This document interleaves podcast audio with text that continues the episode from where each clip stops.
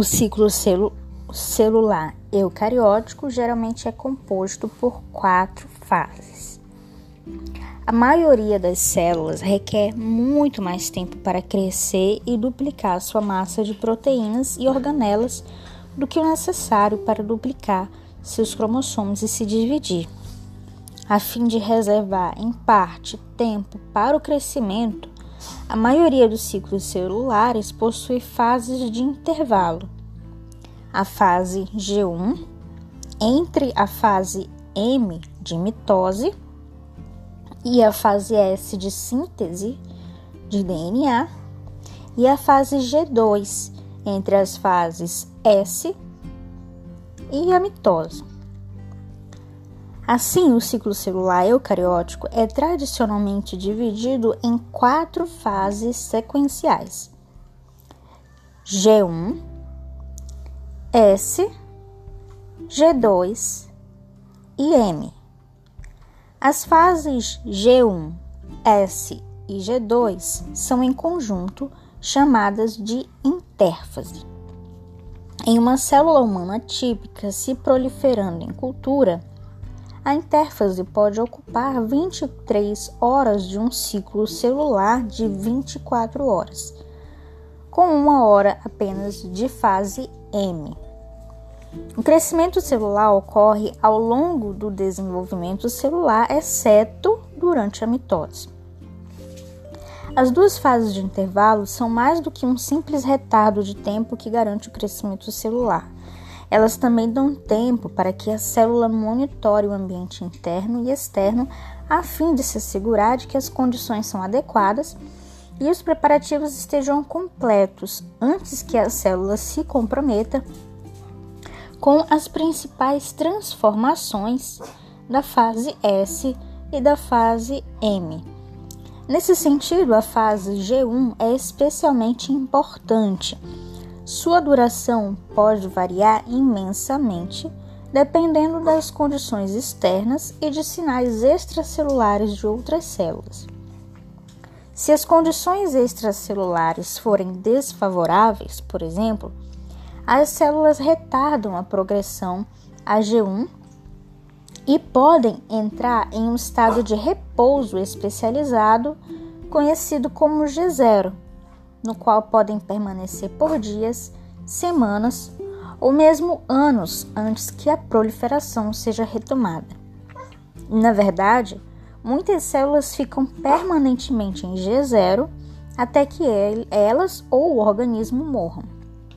Se as condições extracelulares são favoráveis e os sinais para crescer e se dividir estão presentes, as células do início de G1 ou G0 avançam até um ponto de comprometimento próximo ao fim de G1, conhecido como início em leveduras ou ponto de restrição em células de mamíferos. Usaremos o termo início tanto para células de leveduras quanto para as células de animais. Uma vez passado esse ponto, as células se comprometem com a replicação do DNA, mesmo que esses sinais extracelulares que estimulam o crescimento e a divisão celular sejam removidos. O controle do ciclo celular é similar em todos os eucariotos. Algumas características do ciclo celular, inclusive o tempo necessário para completar certos eventos, variam muito de um tipo celular para outro, mesmo no próprio organismo. Contudo, a organização básica do ciclo celular é essencialmente a mesma em todas as células eucarióticas. E todos os eucariotos podem usar uma maquinaria e mecanismos de controle similares para conduzir e regular os eventos do ciclo celular. As proteínas do sistema de controle do ciclo celular, por exemplo, apareceram pela primeira vez há mais de um bilhão de anos. Notavelmente, elas têm sido tão bem conservadas durante o curso da evolução que muitas delas funcionam perfeitamente quando transferidas de uma célula humana para uma célula de levedura. Portanto, podemos estudar o ciclo celular e sua regulação em vários organismos, usando as descobertas obtidas para montar um quadro unificado de como as células eucarióticas se dividem. Muitos organismos modelos são usados para análise do ciclo celular eucariótico.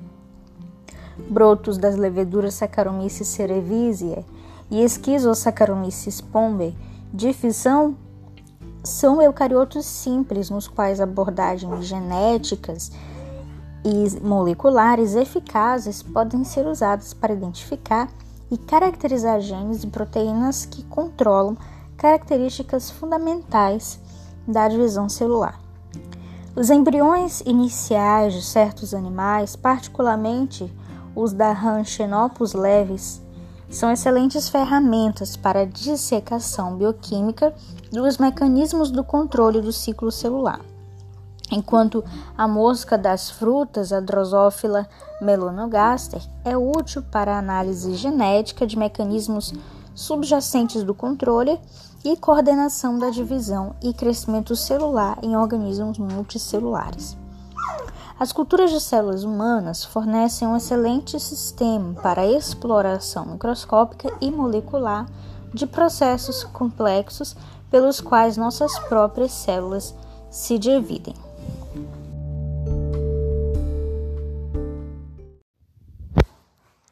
Resumo: a divisão celular normalmente começa com a duplicação do conteúdo da célula, seguida da distribuição desse conteúdo para duas células filhas.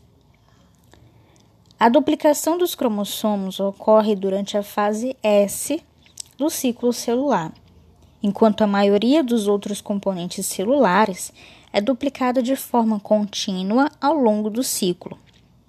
Durante a fase M, os cromossomos replicados são segregados em núcleos individuais, a mitose, e a célula então se divide em duas, a citocinese. A fase S e a fase M geralmente são separadas por fases de intervalo chamadas de G1 e G2, quando vários sinais intra e extracelulares regulam a progressão do ciclo celular. A organização e o controle do ciclo celular têm sido altamente conservados durante a evolução, e estudos em um grande número de sistemas têm levado a uma visão unificada do controle do ciclo celular eucariótico.